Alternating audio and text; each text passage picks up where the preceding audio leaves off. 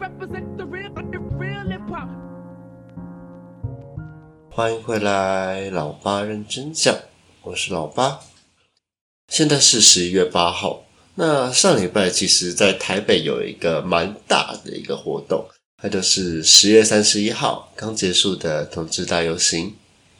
这同志大游行也获得了非常多的关注，也有甚至连外国的媒体都有去报道相关的一些内容。今天就来一点应景的题目吧。今天我们就来讲讲自然界中的同性伴侣吧。那在这边跟大家分享第一个小科普，你知道吗？在自然界中，同性伴侣是普遍存在的哟。同性恋它是许多宗教上非常禁忌的一个话题。许多人认为说同性恋它是不自然的，同性恋有违生物常理。但大家知道吗？其实自然界中有非常多动物都是有观察到有同性性行为或是同性伴侣的状况哦。那今天就让我们来看看吧。在这边先来定义一下动物的同性性行为到底是什么吧。动物界的同性性行为，它是指已被记录人类以外的动物同性之间有性行为的一些迹象。这些迹象包括性爱、爱抚、爱慕行为、择偶倾向以及幼儿监护行为等等的。加拿大的生物学家布鲁斯·贝哲米，他在一九九九年发表了一篇文献，文献中有记录到，他有观察到，就是一千五百种物种之间，他们其实都是有同性性行为的动作的，但是。同性性行为，它背后的一个动机啊，以及意义，其实尚未被了解的非常完全。那在这边跟大家讲几个有趣的动物同性性行为的小知识，跟大家分享吧。首先是第一个，你就是凶猛的黑天鹅。根据统计，大约有二十 percent 的黑天鹅家庭，它是由两头雄性的黑天鹅所组成的哦。诶，那这边就会有很多人好奇说，他们是如何繁衍下一代的呢？他们会去偷其他黑天鹅的蛋，或是和其他母的天鹅去组成临时家庭，等母天鹅产下卵之后，再把母天鹅赶走，再自行孵化养育下一代。好像有点渣。OK，而且有非常多的研究显示，他们所养育出来的小天鹅，他们其实会比其他异性恋伴侣所养育出来的小天鹅。更容易活到成年哦。原因它可能是因为雄天鹅还在领地保护上较雌天鹅优势而导致的。再来跟大家分享第二个呃有趣的呃动物间同性性行为的小知识，就是大家很喜欢的一个企鹅。企鹅最早的同性性行为它是在一九一一年被记录的。当时的科学家记录了这项行为。并把这项行为称之为堕落。当时也因为这份报告在快过惊世骇俗，而无法被公开发表。这篇报告直到一个世纪之后才终于被解密，在二零一二年的六月，呃，发表在《Polar Recruit》当中。那这边有一个有关弃儿童性伴侣的一个可爱小故事。也就是一九九八年，在纽约中央公园当中，他们有发现了一对同性的南极企鹅伴侣，他叫做罗伊跟赛隆。一九九八年，中央公园的工作人员们发现他们正在进行所谓的交配仪式，就是在脖子上面互相缠绕啊、呼叫等等的，但并没有发现他们有进行所谓的性行为的行动。一九九九年，他们还发现了。这对同性伴侣，他们还试图去孵化石头，甚至尝试去偷其他伴侣的蛋。所以司仪员们他们也做了一个试验，他们想将石头以及石膏做成的假蛋，然后去测试，看他们是不是能成功孵育它。他们也发现说，诶，罗伊跟赛隆其实做的还不错。所以工作人员们他就拿另一对无法同时孵育两颗蛋的企鹅夫妻的蛋，给他们一起孵化。而这对情侣，他们也把它成功孵化了，也抚养成一只健康的幼鸟，还叫做 Tango，是一个非常可爱、健康的小女生。而 Tango 它也在成年之后，找到另一对雌性伴侣，也发展了同性关系。而这个故事，它也被改编成了儿童读物，它叫做《三口之家》。在二零零五年，他们成功出版了，并讲述罗伊以及赛隆共同生活的这六年经历。但是也因为议题敏感，也遭受到了许多保守团体的反对。在二零零六年到二零零八年，他们不断的被要求审查。同时，它也是二零零九年被封禁最广的图书。那最后再跟大家聊一个比较少听过的土拨鼠。在野生的土拨鼠族群当中，同性性行为它其实是非常常见的哦。雌性的土拨鼠，它会骑坐在其他雌性的土拨鼠身上，然后去进行互相吸引以及相关的一些性行为。它们相遇时会互相互动。雌性的土拨鼠，它会去摩擦另一半的脸颊以及脖子。被抚摸的爱侣也会抬高他们的尾巴，表达他们开心的一个状况。听起来是蛮可爱的啦，我也想去看一下有没有相关的一个行为。那还好。我们这好像是有相关的影片的，好像也可以找找看。嗯，好，那在这边聊完了动物相关的一些同性性行为，那来聊点人类的吧。那这边来聊个古希腊时候，其实是有一个非常厉害的同性恋军队的，它叫做底比斯圣军。这个部队它其实是在西元前四世纪，呃的一个底比斯部队的一个精英。当时的希腊，它是由雅典、斯巴达以及底比斯这三大邦国所掌控。而当时斯巴达日益壮大，而导致他和底比斯之间的关系逐渐恶化。而在这边，同性恋将军伊巴米农达他自己就挑选了一百五十对古希腊的同性恋少男，然后去组成所谓的底比斯圣队。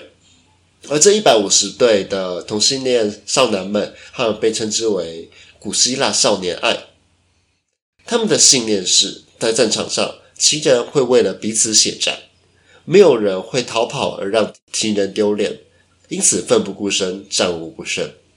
在西元前三七一年的留克特拉战役中，这支军队发挥了非常强大的功效，成功抵御了斯巴达的军队。在战役中，斯巴达国王克勒姆布罗托一世，他也因此战死，极大挫伤了敌人的锐气，并且他在西元前三三八年的克罗尼亚战役中，面对着如日中天的马其顿面前，底比斯圣军他被他被腓力二世所击败，三百人全部奋战致死，死前仍然紧紧相拥在一起。斐利二世看见死亡时仍然紧紧相拥的底比斯圣军战士，他感叹道：“无论是谁，只要怀疑这些人的壮烈行为或是经历都是卑劣的，都应该被毁灭。”斐利二世因此下令妥善埋葬这群底比斯圣军，并且在墓地树立了一个狮子雕像，纪念他们英勇的事迹。那在这边稍微介绍一下古希腊的一个类似同性恋的团体，它叫做古希腊少年爱。古希腊少年爱，它其实是一种古希腊公开承认的一种社会关系，通常是由一名成年男性配上一名青年所组成的爱者与被爱者之间的关系。这个社会行为在希腊的政治、哲学、社会学以及艺术表现上，都扮演一个非常重要的角色。另外，在每个地区其实都有些微的不同哦。在底比斯的主要城邦波尔提亚，他们将少年爱视为成年对未成年人的教育方式而存在着。少年爱教育的青少年们，从年轻时软弱变得勇敢，同时锻炼着青少年们的举止以及性格。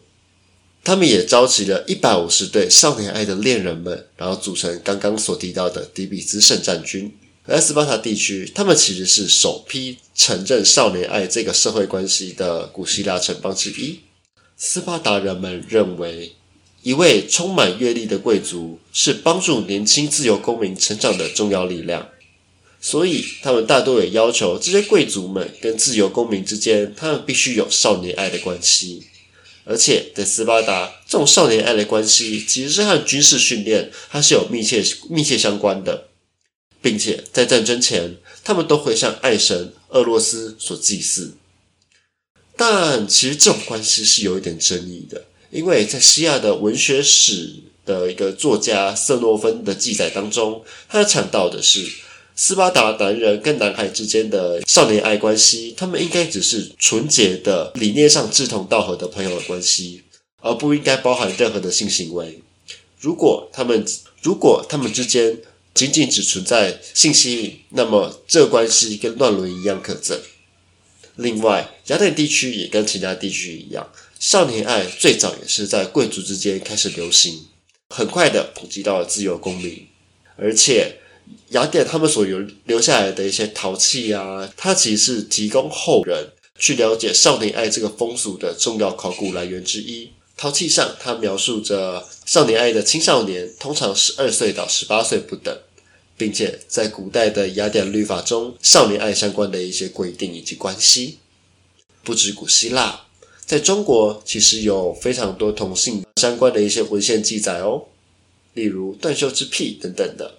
下次有机会的话，再开一集专门来讲讲同性恋相关的历史吧。那其实今天会想讲同性恋这个专题，主要是因为我某天在滑 IG 的时候。其实有看到 BBC News，它有登出了两对在军队当中的同志伴侣的一个新闻，它是直接登到 BBC News 上面，这其实让我心里蛮感动的。我因为我记得当初同志结婚刚通过的时候，军队它是有举办婚礼的，就有不少同志朋友们报名参加，但最后好像是因为某些压力导致他们没有参与，其实蛮难过的。毕竟在军中的一个状况下，他们还是要承受不小的一个压力。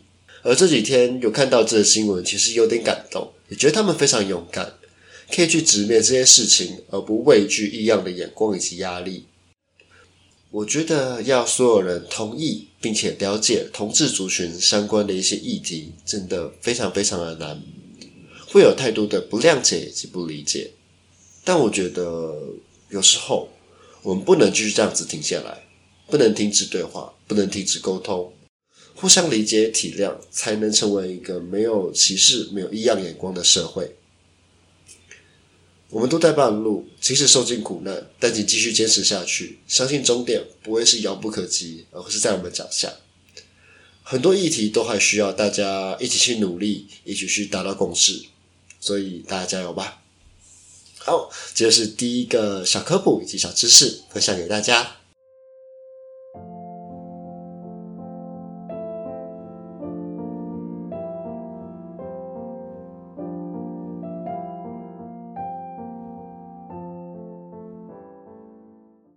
那刚刚聊完了动物间的同性关系以及同性恋的历史，哎，那大家会不会很好奇，说同性恋这个特征？究竟是怎么延续下去的呢？因为同性恋它是没有办法去继续繁衍演化的嘛。那为什么演化上还会出现的呢？那在这边就把这个作为第二个小知识分享给分享给大家，跟大家来聊聊这个吧。你知道吗？外在的环境变化可能会改变你的形象哦。在这边我们来讨论所谓的表观遗传学。好。目前同性恋或者是说同性性向，可可粗略分为两种，一种是性取向，一种是性倾向。性取向跟性偏好有点类似，指的是在有选择的一个情况下，个体他会去倾向和同性个体去发生性行为的一个倾向。相较于性取向，性倾向更偏向是后天自由意志以及社会文化的选择。近年来。研究同性性取向大多是偏向先天的一个性状，而不是后天自由意志的选择。一九九三年就有一篇文献指出，在 X 染色体上有一个 XQ 二十八的位置的基因，它其实是和男的性同性恋它是有一些关系的，并且在后续的研究也有指出，有部分的男同性恋就是因为这个遗传性的因素而导致的哦。但这个性取向也衍生出了一个特别的问题，也就是所谓的达尔文悖论。基于天择法则，对繁衍后代不利的先天生物性状无法透过遗传传递给下一代，因此在物种中即将逐渐消失。但是不论是动物还是人类的历史上，我们都有发现同性的性取向仍然是普遍存在的，并不会因为单一个体无法延续生存而有所消退。那究竟是为什么呢？其实这这边有存在几个理论。第一个是所谓的帮助者理论，同性性向，它虽然个体不具有生育能力，但它仍然可以去贡献劳动力，然后去帮助相近背景的血亲去继续进行遗传。像是在布里尼西亚社会中，是可以观察到有不少男同性取向的一个成员，他们对亲族的忠诚以及奉献是非常著名的。他们可能可以去帮助有相同遗传背景的这些亲戚们，然后继续的去繁衍下去。但是，却有非常多的研究是不支持这个理论。第二个理论就是所谓的女性血亲多产论。英国皇家研究学会发现，具有同性性偏好以及同性性行为的雄性果蝇，他们利用特殊杂交的方式，然后去获得雌性果蝇的后代之后。他们发现，这些雌性果蝇们，他们是相较于正常的组的果蝇，它是有较高的繁殖力的。白话来说，他们认为导致同性性偏好的这些基因，如果说他们这些基因留给女性后代的话，它是可以去提升族群的繁衍能力的。那这些理论们，他们其实都有他们的一个缺陷以及问题存在。目前没有一个确切的证据去显示性向跟先天遗传是有相关的。那有没有可能是因为后天所改变的呢？那这边就提到有一个蛮有趣的名词，称之为表观遗传学。表观遗传学这个需要解释一下，表观遗传学并不会去直接的改变生物的基因序列，而是借由化学的方式去对这些基因序列去进行修饰，加上一些化学的标记，像是把 ATCG 的碱基给甲基化等等的，进而去改变调控基因的一些表现。举个例子来说，两个生物如果说有相同的一个基因，若是一个生物的基因它是有被修饰的，它所表现出来的性状就会跟另一个生物是完全不同的。而导致这种修饰的原因有非常多种，可能是温度、母体内的荷尔蒙、饮食习惯都有可能有所相关。也是因为这些差异而导致后天的性向上，它是可能是有所改变的。而这些研究，他们都还没有一个明确的结论。这边也抛出一个问题，就是有没有可能决定这些性向的机制，它其实受基因的影响，它是比较小的，反而是受环境影响比较多呢？这些都需要更多的生物以及社会性的一些实验，才可以获得结论。那我自己是这么一个一个认为，我觉得性倾向它比较像是一个光谱，左边可能是喜欢同性。右边就是喜欢异性，那每个人会因为自己天生还有后天的环境，而导致你的光谱往左偏或是往右偏。每个人多多少少都有喜欢同性或者喜欢异性的一个倾向，只是自己为光谱的哪一端而已。那在这边可以小小延伸一个东西，它叫做性别光谱。会有这个性别光谱的主要原因，是因为目前传统社会。大家都是用二分法来区分彼此，像是目前大家普遍把所有人分成男性跟女性，然后再用这个区分去定义每个人应该要有怎么样的一个形象，像是男生应该阳刚坚强，喜欢女生；那女生应该温柔婉约，喜欢男生。巴拉巴拉巴拉巴拉巴拉。但是真的有这么多种，怎么可能用二分法去把所有人都分类呢？我可能是男生，但我喜欢女生的装扮；我可能是女生，但我喜欢女生啊。传统的二分法，它其实会造成太多太多的问题以及歧视。这就是性别光谱的一个重要性。性别光谱主要就是想让大家突破二分法，让大家去了解自己到底是怎么样的一个人，也学着去尊重各个性别特质的一个朋友。性别光谱主要可以分为四种特质。生理性别、性别认同、性别气质以及性倾向这四种。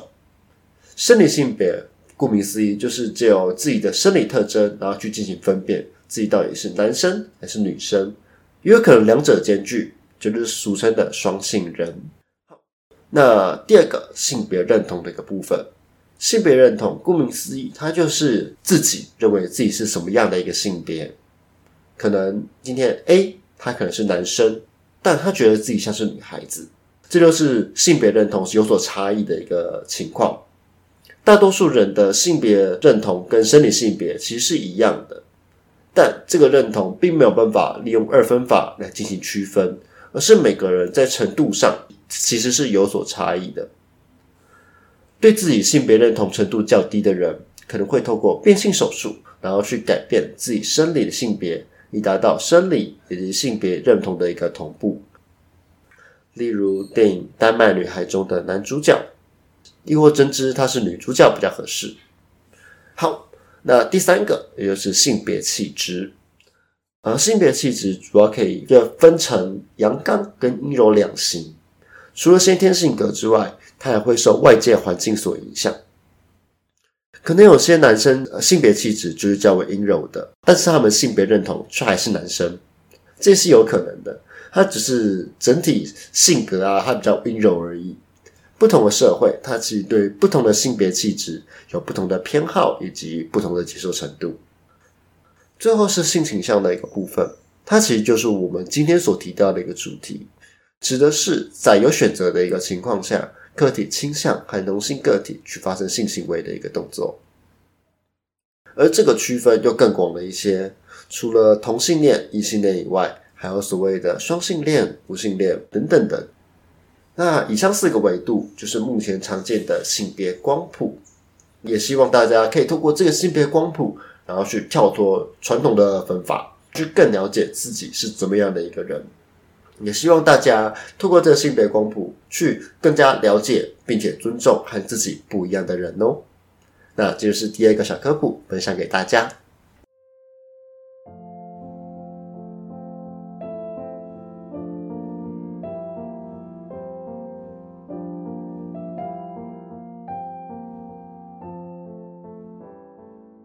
今天聊了这么多跟性别相关的一些议题。主要还是因为前几天有看到了非常多同婚相关的一些新闻而影响的。那在这边也来聊聊几个同婚相关的一些新闻吧。在十月二十一号，天主教教宗方济各他公开支持说，他支持同性民事婚姻哦。虽然方济各原本是采一个反对同性恋的一个立场的。甚至在他的祖国阿根廷宣布同性婚姻合法的时候，他还谴责了阿根廷政府。但是，当他在二零一三年当上教宗后，他就开始对同性恋相关的一些议题有明显软化的一个状况。他在二零一三年上任后，在媒体上公开说明道：如果一个人他是同性恋，同时他也一心向神、一心向善。那我又怎么能对他们妄下评断呢？这是他的一个原文，甚至他在今年公开表明了支持同性的民事结合。以下是他的原文：同性恋人士有权组成家庭，他们是上帝的子民，有权建立家庭。我们需要对民事结合相关的法律去进行制定，如此一来，他们就能受到法律的保护。我支持这一点。这项举动，它其实影响了非常多保守派的天主教教徒，甚至这段话，他还间接鼓励了菲律宾的同性婚姻相关的法案哦。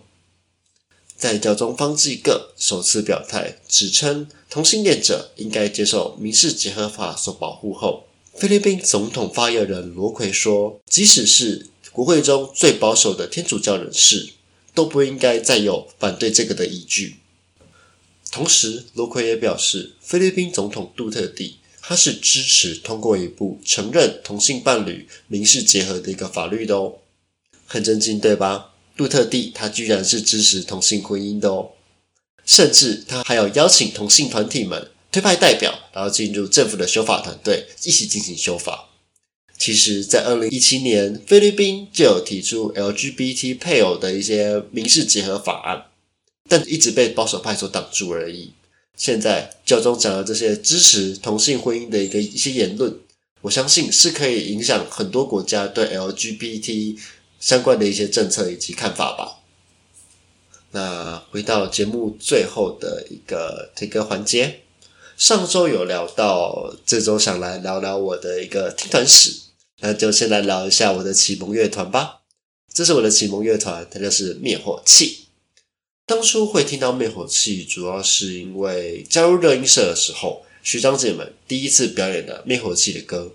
那首歌我记得是《晚安台湾》。在此之后，也头也不回了，就投入了独立乐团这个圈子了。从音乐季还有小新的专场慢慢开始听之后，你会发现，其实开始听的人、开始看的人，真的越来越多了，场地也越来越大了。真的是有一种乐团跟你一起成长的一个感觉。到现在，他们甚至还自己开始办音乐季喽。不得不说，灭火器它真的是我的青春。还记得第一次还去看音乐季。就是为了他们，看到前面满满的一个人潮，然后我就冲进去一起冲撞搭船，看别人冲浪订狗机，还有那个一直飘着的火旗，就是整体感觉它其实非常感动的。